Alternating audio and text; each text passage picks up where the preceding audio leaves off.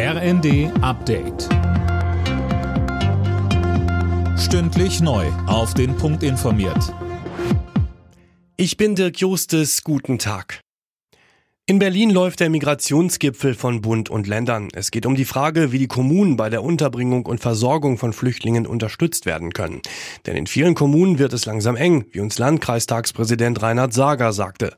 Die Lage spitzt sich in Deutschland zu und mittlerweile haben wir Hilferufe an das Kanzleramt aus allen Ecken Deutschlands, weil die Situation, was die Unterbringung und die personelle Leistungsfähigkeit der kommunalen Ebene anbelangt, eine Grenze erreicht und zum Teil auch schon überschritten ist.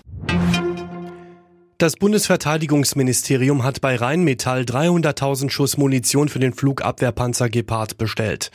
Die Ukraine hat zwar erklärt, noch genug Munition zu haben, bis die Bestellung ausgeliefert werden kann, wird es allerdings Monate dauern.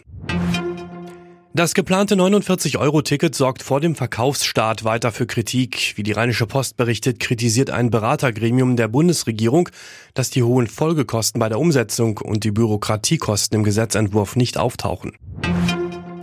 In Berlin dreht sich seit heute wieder alles um den Film. Die 73. Berlinale startet. Rund 400 Filme werden in den Berliner Kinos bis Ende nächster Woche zu sehen sein. Jana Klonikowski. Ja, und dieses Jahr können die Kinoseele, anders als noch letztes Jahr, wieder bis auf den letzten Platz besetzt werden. Es gibt keinerlei Corona-Beschränkungen mehr. Und damit findet auch die feierliche Eröffnung heute Abend wieder statt.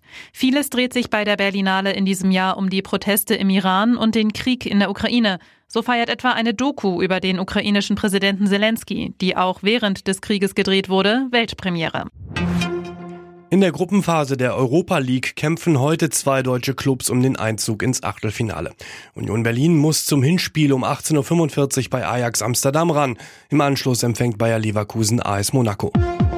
Alle Nachrichten auf rnd.de